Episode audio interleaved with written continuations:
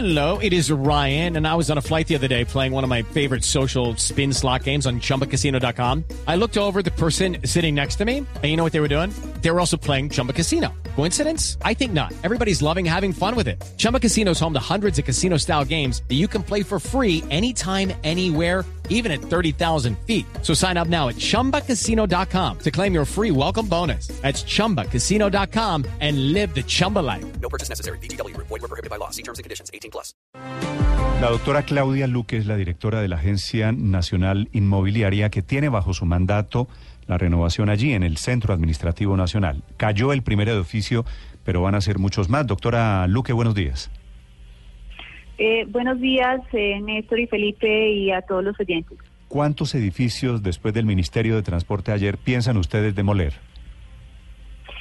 Eh, este es un proceso extenso que incluye el desarrollo de varios eh, edificios. En principio nosotros tenemos previsto la construcción del primer edificio en un terreno que se encuentra actualmente libre, que es del Ministerio de Minas y Energía y que ya lo dispusieron para poder iniciar esta eh, iniciar este proyecto bajo el esquema de, de asociación público-privada en el terreno que queda ubicado en la 26 con carrera 50.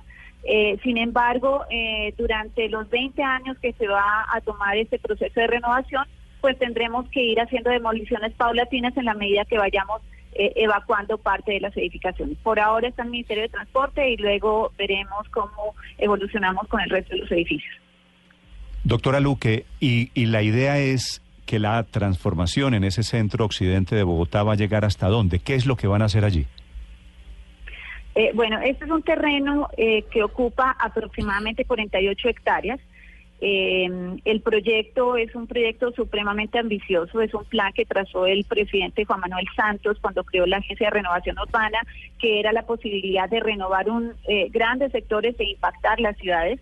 Este terreno está ubicado hacia el oriente de la carrera 50 incluyendo eh, las instituciones eh, eh, públicas del orden nacional, no incluye la Universidad Nacional, y va hasta la carrera 60 con calle 26 y hacia el norte en la calle 44. Sí, doctora Luque, ¿y cuánto cuesta y cuándo terminaría todo ese proceso de renovación de esas 48 hectáreas? Eh, bueno, nosotros tenemos previsto una inversión de aproximadamente 5.6 billones de pesos para toda la renovación del CAN. Tenemos eh, previsto también la construcción de un primer edificio que ya tiene hoy en día, como les contaba, todos los trámites para poderse desarrollar bajo el esquema de licitación para una asociación pública o privada. Eh, tenemos pendiente mm, de parte del Ministerio de Hacienda que confirmen la aprobación del CONFIS, que es el único trámite que está eh, está faltando para poder eh, arrancar este gran proceso que arranca con esta primera edificación.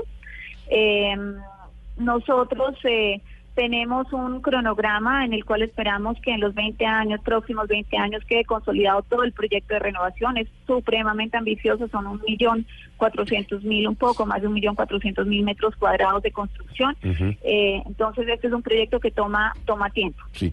Doctora, ¿qué va a pasar, por ejemplo, con edificios insignias como el Ministerio de Defensa? El Ministerio de Defensa hoy en día tiene problemas, eh, tiene inconvenientes de, vulnerabilidad sísmica, igual que lo que le ocurrió al Ministerio de Transporte.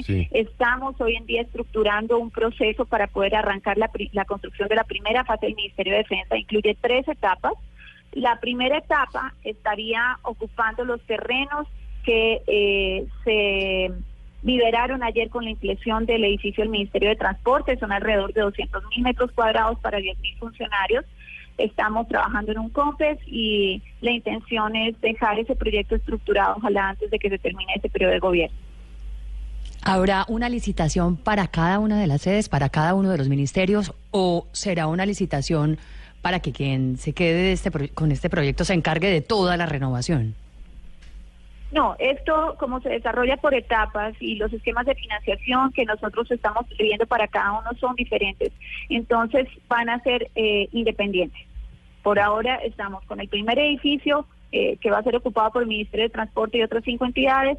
Posteriormente, pues, o paralelamente, estamos trabajando en el Ministerio de Defensa y eh, iremos eh, sacando los procesos en la medida que vayamos evolucionando en las estructuraciones. ¿La próxima demolición cuándo es, doctora Luque?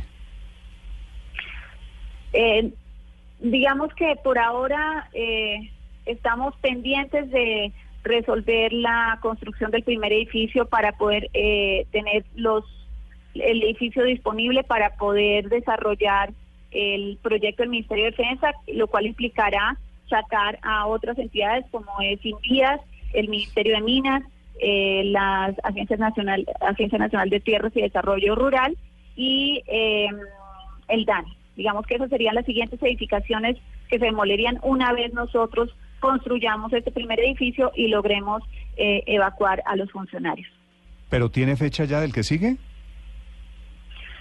La fecha depende de la apertura del proceso de licitación. Nosotros tenemos previsto un cronograma eh, eh, que si se logra sacar el CONFIS este año, eh, iniciaría operación en el año 2020, es decir, que en el año 2020 nosotros podríamos eh, prever eh, la demolición de las otras edificaciones cuando ya hayamos logrado reubicar a los funcionarios a la siguiente, al, al- al edificio definitivo.